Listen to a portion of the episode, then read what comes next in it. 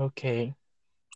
Oi, então, né? Aqui é a Maria Clara, falando do IFPE, faço é, curso de edificações, juntamente com o ensino médio, no campus Pesqueira, e hoje a gente vai conversar um pouquinho sobre poesia marginal, é, dentro da poesia contemporânea ali, né?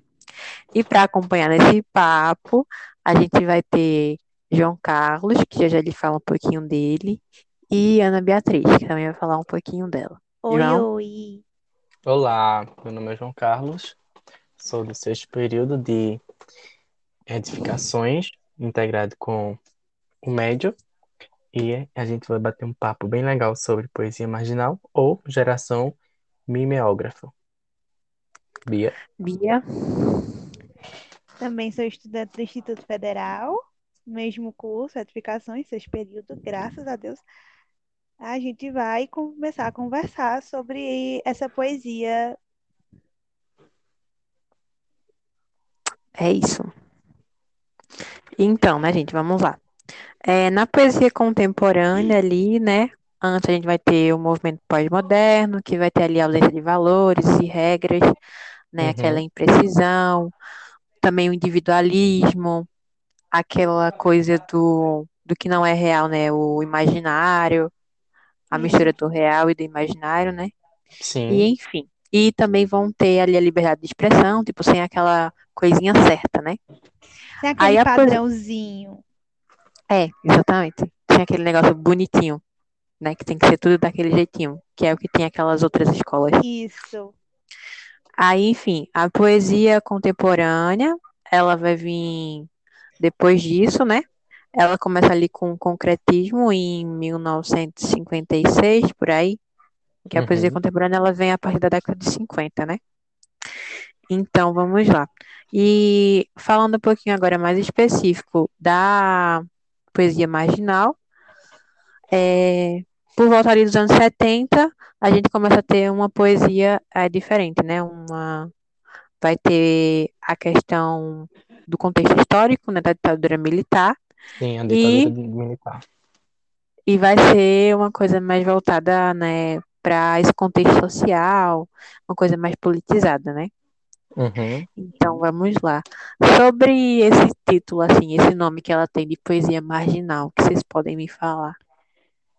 Quando eu fui pesquisar um pouquinho sobre o que era poesia marginal, eu pensei, nossa, estou fazendo apologia à marginalidade da época, porque era Sim, muito comum. É, as coisas Mas você vai ver, né? estudando um pouquinho, a gente consegue perceber que poesia marginal, que o nome marginal vem justamente da principal característica dessa poesia, que é não seguir padrões, que é justamente criticar a formalidade e o tradicionalismo, E que é viver à viver à margem, né?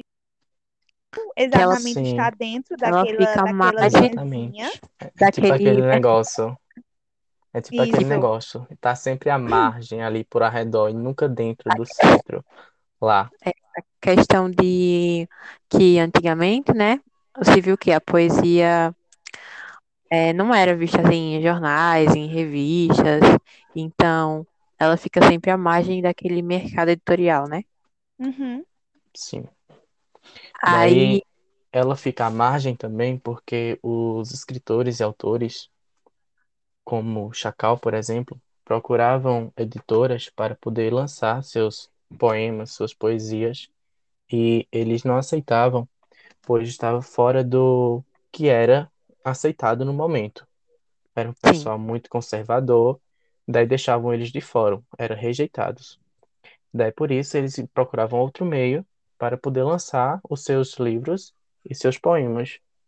Daí por isso, basicamente, ficou à margem, fora daquilo que era, e a questão dos mimeógrafos, né, também, sim. que aí que buscando outros re- meios, aham, buscaram outros meios para poder é, compartilhar sua arte, né? que no Naquele caso, tempo, naquele tempo era tudo digitado nas máquinas lá, então eles faziam à mão e lançavam no mimeógrafo. é por isso ficou o nome, né, de geração mimeógrafa, ou Sim, poesia mimeógrafa, na verdade. Porque os mimeógrafos, na verdade, eram aquelas maquininhas que, tipo, funcionava como se fosse uma impressora, né? uma impressora para cópia, né? No caso, Xerox. Aí tinha aquele. exatamente. Ai, gente, era tão gostosinho o cheirinho de álcool. Eu viciados Maravilhoso. no cheiro de álcool. Eu gostava. Ai, nunca, né? Era, era bom. Eu vi uns Uhum. desenhos pra gente fazer na, na escolinha, no, no prezinho. Aham. Mas Daí o enfim, nome, o nome geração, mimeógrafo, geração se dá porque era um grupo de pessoas que fazia parte do mimeógrafo, que usava o mimeógrafo para poder divulgar suas artes. sim. E essa geração era exatamente aquela que era rejeitada das é, auditoras. e eles, tipo, iam pras praças, né? Pras ruas para poder distribuir as poesias, né? Em si. Sim, Os vendia poemas, seus, as seus livros em, vendia seus livros em bares, casas noturnas. Sei. E esses autores, né? Eles escreviam, iam tirando as cópias, distribuindo e tal.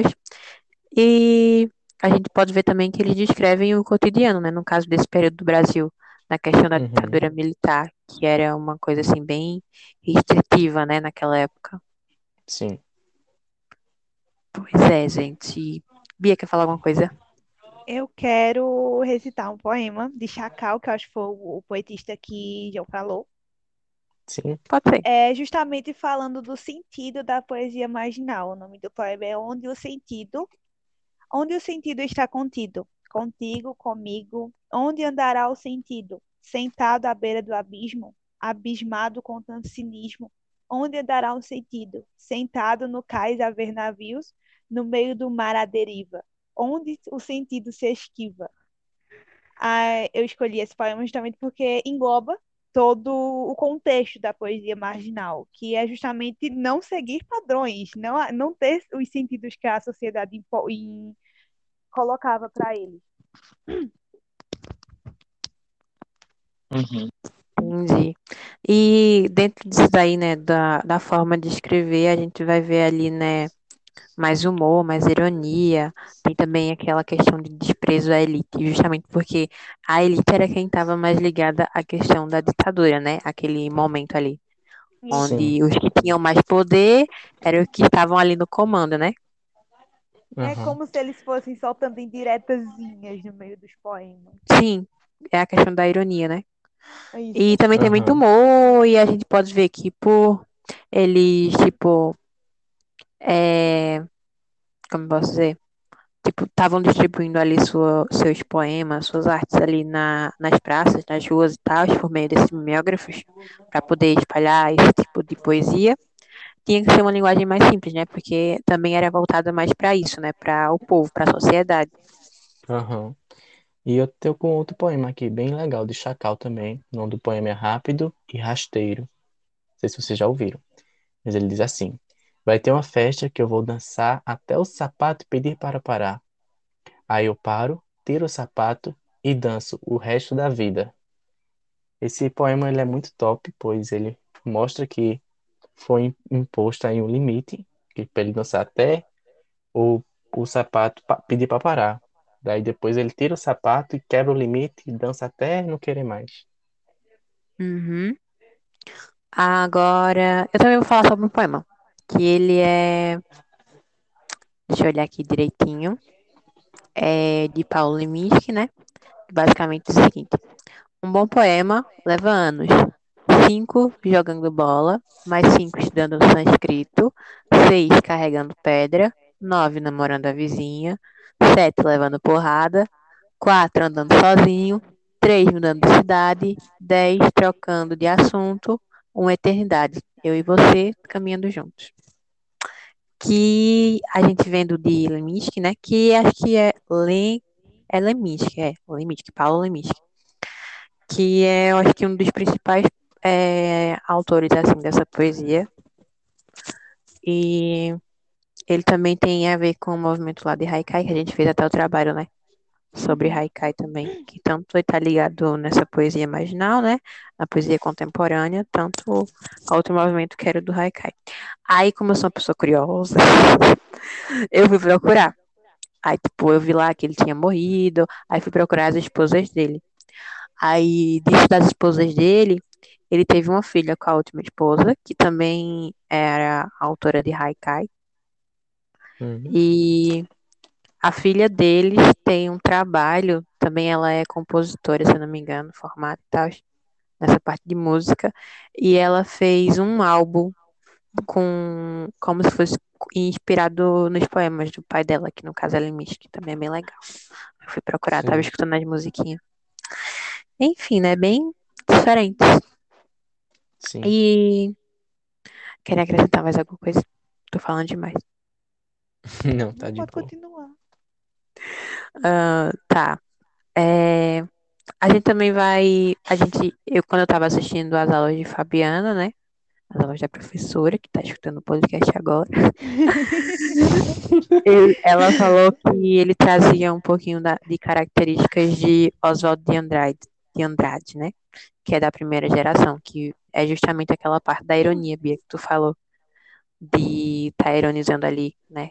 Com essa questão Uhum. da de crítica mesmo, né? Aquele momento Aham, e os tal. padrões da sociedade, os Sim. Sim.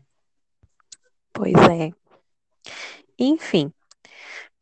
E é isso, eu acho. Se vocês não quiserem mais acrescentar nada, É isso. é isso. É A gente podia puxar um pouquinho sobre a poesia engajada, que também é depois dos anos 70. Vocês viram alguma coisa sobre? Mas basicamente ela vai ter também essa questão de luta social, né? Que é basicamente ela é usada como um instrumento de luta social. Uhum. E vai ter como objetivo isso, né? Tipo, explicar para o povinho ali é, como é que tava as coisas aqui no país, né? Falando assim, especificamente para o Brasil, que é justamente essa mesma época de ditadura, de AI-5 e tal, né? Dos atos institucionais que tinham ali na época. E ela é bem voltada, tipo, pro povo mesmo, tipo, para o povo entender as coisinhas. E a gente a vai ter também. né? Tem aquela questão de estar romantizando direto o que está acontecendo. E tem um autor muito legal que é Ferreira Goulart, que ele também tá no neoconcretismo. E eu vi um poema muito legalzinho, que acho que Fabiana botou na aula dela, que eu gostei demais. Vou ver se eu olho aqui agora. É... Que não há vagas, né? E é interessante porque a gente pode até comparar ele com os tempos atuais. Tipo, ele fala assim: o preço do feijão não cabe no poema, o preço do arroz não cabe no poema, não cabe no poema o gás, a luz, o telefone, a sonegação do leite, da carne, do açúcar, do pão. E aí tem o resto do poema, só que isso aqui é só um trechinho que eu vi no, na aula de Fabiana também, que eu achei muito legal. Porque Uhum. também ele traz de volta aquela coisa da, das palavras, né? Do verso das palavras, que, tipo, quando a gente vai ver Sim. ali no, no neoconcretismo, basicamente tem os versos de novo, né? E no concretismo em si, a gente via menos da escrita, aí o neoconcretismo volta, e agora com o mesmo autor de, de neoconcretismo, né, que é Ferreira Goulart, ele traz agora com palavras de novo, com versos e tal. Enfim. Foi isso. A poesia é linda. A poesia é linda. Bem a realidade, bem o Sim. sofrimento. Porque a gente pode ver, né, como estão as coisas atualmente. Então, comparando, Sim. é como se uma coisa que foi escrita, tipo, lá atrás, né, ainda se visse para os dias de hoje. É. Principalmente Tá o preço do voltando. gás, gente. Tô aceitando gás de presente Natal. É, começar com E a carne? carvão. Pois é. Aí toda essa crítica aos preços da coisa, né? Coisas básicas que a gente devia ter acesso mais facilmente É. Como a luz também, né? também. Crise energética no Brasil e tal. É isso, gente. Mais alguma isso. É coisa? isso. É sobre isso e tá tudo bem. Tá tudo Enfim. bem. Obrigada por ter nos escutado até aqui e até a próxima. Obrigado. Uhul. Beijo. Tchau, tchau. Tchau. Tchau.